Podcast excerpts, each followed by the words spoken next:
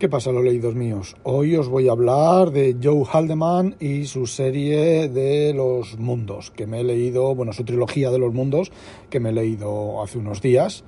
Y bueno, Joe William Haldeman nació el 9 de junio de 1943, es eh, un escritor de ciencia ficción americano y es más conocido por sus libros, su libro de Guerra Interminable, Paz Interminable y otra más que no recuerdo ahora cómo se llama. Bueno, sí, lo acabo de mirar en la, Wikipedia. Guerra interminable, paz interminable y Forever Free, que podría ser traducido como libertad interminable, que creo que esta última no está traducida al, al español. Y bueno, yo cuando la leí hace muchos años ni sabía que era tan famosa esta, la de Guerra Interminable. He leído Guerra Interminable y Paz Interminable y no sabía ni que era tan famosa ni que tuviera tanta preponderancia. Yo en su momento no se la vi, simplemente es un un soldado que lucha, ¿vale? Que va a diferentes batallas y diferentes eh, guerras y, bueno, pues se produce la dilatación espaciotemporal del viaje espacial y, bueno, cuando vuelve, pues queda completamente fuera de, de lugar y... Mm, y lo único que puede hacer es, bueno, pues divertirse el tiempo que tiene de, de, libertad que no está entre, entre misiones y volver a alistarse a otra guerra porque está completamente desplazado de la sociedad. La sociedad ha cambiado lo suficiente como para que él se encuentre desplazado cuando vuelve. Entonces aquí el meollo del, del tema está en la guerra del Vietnam y el, el, hecho de que los militares, los soldados cuando volvían pues se encontraban bastante fuera de la sociedad, estaban, habían vivido otras cosas completamente diferentes, igual que el soldado este.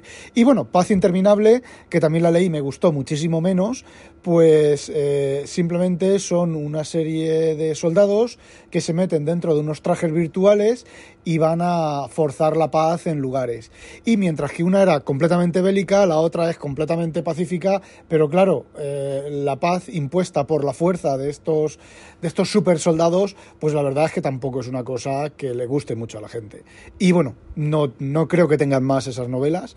Y sí, os voy a contar sobre la trilogía de los mundos que se llama bueno, que está compuesta de tres, de tres libros, Mundos, Mundos Distantes y Mundos en Expansión escrita en los años 80 y bueno, pues eh, he de decir que me ha gustado y no me ha gustado. Sentimientos encontrados. Yo creo que con mi edad y la cantidad de libros que llevo leídos, pues no creo que encuentre ningún libro que sea perfecto, excepto, bueno, alguna alguna excepción que he comentado ya por aquí. Y también me estoy dando cuenta de que yo mm, antes me gustaba mucho la ciencia ficción por el efecto maravilla, el efecto de, quebrarte la mente por, por, por, esas ideas geniales y esas cosas. Y últimamente me estoy dando cuenta de que me da igual porque, a ver, a nivel de ciencia ficción no creo que nadie me vaya, no, no a mí, sino que se ha escrito tanto y está tan manido el tema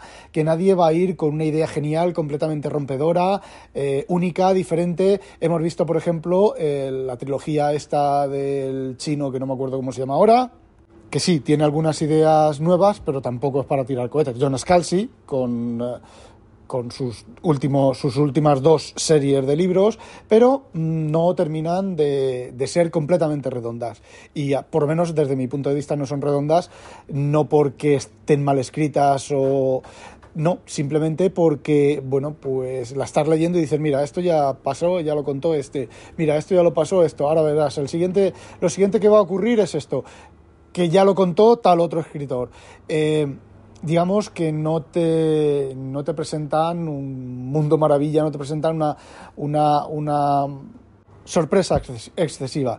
Entonces, lo que a mí me, últimamente, bueno, últimamente, desde un tiempo a esta parte, es el, el conflicto, el desarrollo de los personajes, y demás. Y desde luego las novelas de ciencia ficción en las que empieza y comienza a explicarte la enésima versión del salto hiperespacial, que si en el 2229 se produjo la no sé qué de la inteligencia artificial gracias a los piticos de boina, a mí todo eso la verdad es que me sobra, pero como de aquí a Roma y cada vez conforme va pasando el tiempo, me va sobrando más. Y os digo una cosa, es una de las cosas que los escritores noveles suelen pecar mucho de, por, querer redondear el mundo, por querer convertir el universo, la historia, pues cuentan cosas que no deberían. A mí, una escritora que me gusta mucho, mucho, mucho, mucho es Felicidad Martínez, porque entra a saco. ¡Eh, golpe, y entra a saco. Si te enteras bien, y si no, también tienes que hacer un esfuerzo mental, como por ejemplo en Dune, lo que pasa que Dune ya se ha leído tantas veces, ya se ha visto tantas veces, se han publicado tantas películas, cómics y demás, que no te produce ningún, ningún salto, pero por ejemplo a mi madre Dune le rompió, le rompió la cabeza cuando la leyó, y yo cuando la leí pues también me rompió la cabeza.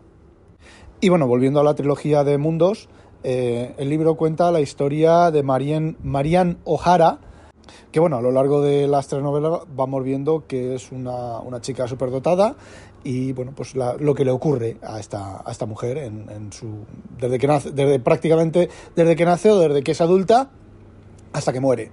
El primer, todavía no hay spoilers, a introducir spoilers, pero lo diré antes.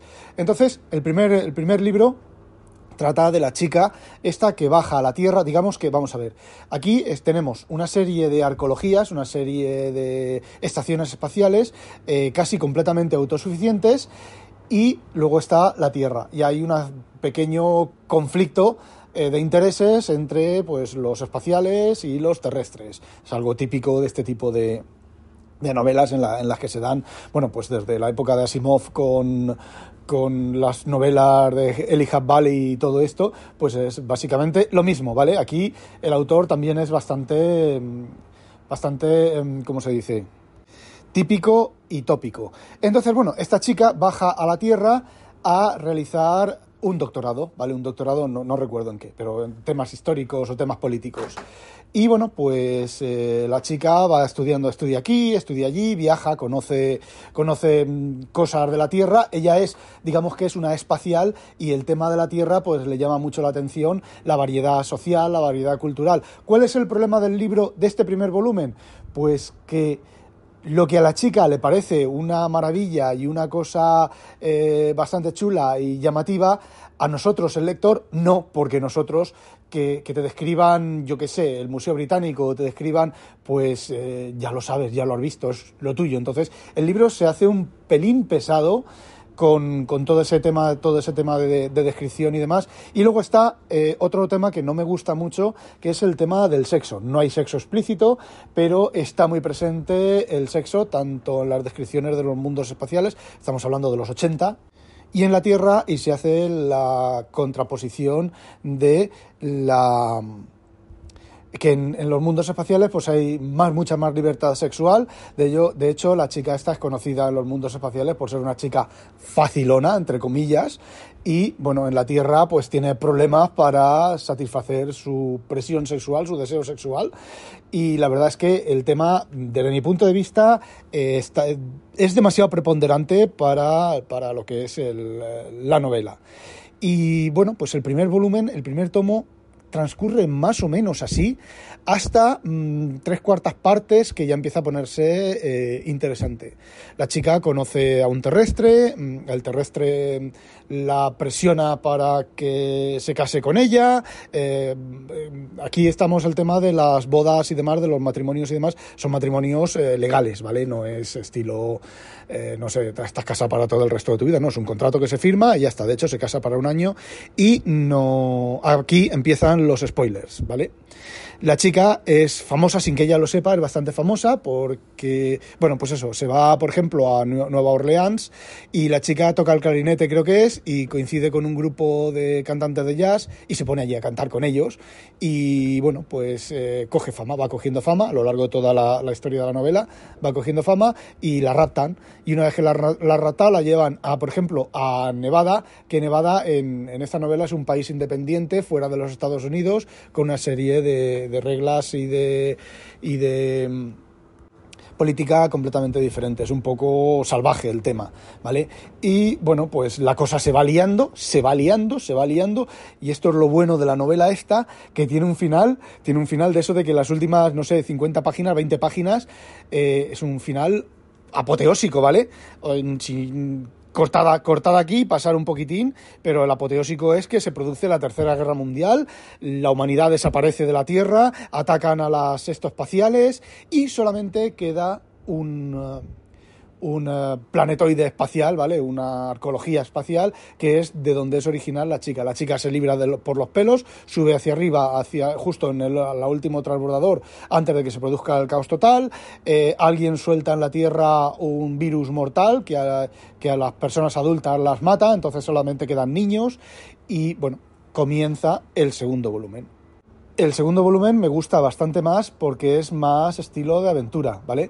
La chica está viviendo en, la arqueología, pero eh, la tienen que bajar, tiene que bajar, no, a ver, en la arqueología pues está bastante... Digamos que las personas que quedan en la Tierra odian a la arqueología, la ven ahí, la quieren destruir y bueno, pues ella tiene que bajar un par de veces a solucionar problemas de la Tierra. Además, el marido con el que se había ella casado durante un año sigue vivo es de estas pocas personas que se libran del, virus este mortal, es adulto y sigue vivo, intenta, bueno, pues eh, solucionar historias, solucionar los problemas con, la gente. Y bueno, el libro está entretenido porque sin ser, sin querer ser altamente filosófico ni nada, pues aventuras, ¿vale? Las aventuras de ella, las aventuras de él, eh, los problemas de la arqueología, de la arqueología, no, de la arqueología.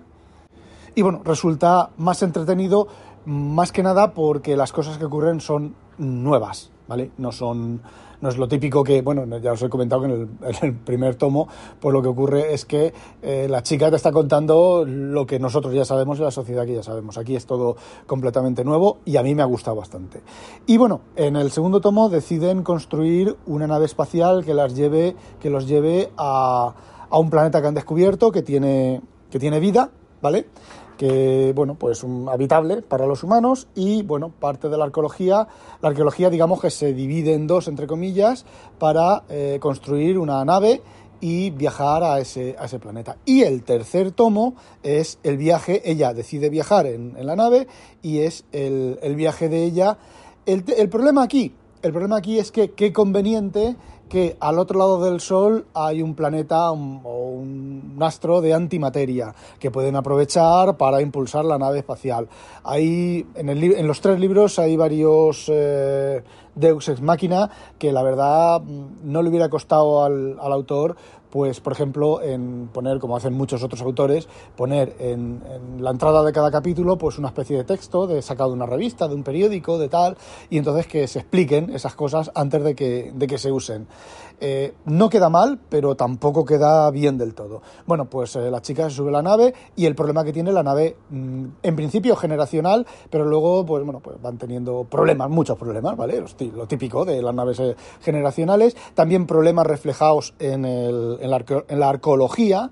Y bueno, pues eh, llega un momento en el que dices, el libro dice, bueno, ¿y ahora qué? ¿Ahora qué pasa? Y pasa pues lo que no os voy a contar, pero eh, está muy bien terminado el libro, ¿vale?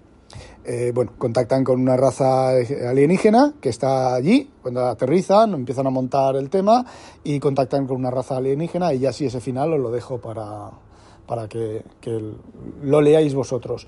Sinceramente, los libros Mm, están muy bien, eh, quitando el tema del Dexter Machina del sexo. A ver, se leen muy bien, se leen muy fáciles, yo los he leído los tres de una, de una tirada. Además de esto de que, de que estás, empiezas a leerlo, em, empecé a leer el primero y dije, uff, qué rollo, qué rollo. Bueno, venga, ¿cómo me lo han recomendado? ¿Quién me lo ha recomendado? Ahora os lo diré. Voy a seguir un poquito más. Venga, sigo otro poquito más. Compaginándolo con otras novelas, otros libros. Y de repente se lía y termina el libro y digo, está interesante, vamos a por el siguiente. Y el siguiente me lo leí en un momento y el tercero también me lo leí en un momento. Y bueno, me imagino que leeré más cosas de este, de este hombre, aunque de momento voy a, tengo otras cosas entre manos. Bueno, la recomendación me la ha hecho Bor, que es el relativamente nuevo fichaje del podcast Los Retronautas, que bueno, si eres... Eh, eres, eh, ¿cómo se llama? De esto de que mm, es un euro y algo al mes, que tampoco es ninguna burrada. Eh, tenemos un chat interno, un chat con el, que, con el que chateamos, un chat, tenemos un canal de YouTube y, y bueno, pues ahí comentamos cosas y demás. Hay muy buen rollo y hay cosas muy interesantes. Lo que pasa que, bueno, estos chavales pues son bastante comiqueros y bastante peliculeros y demás, y a mí eso, pues la verdad, no me va, ni me va el cómic, ni me van las películas.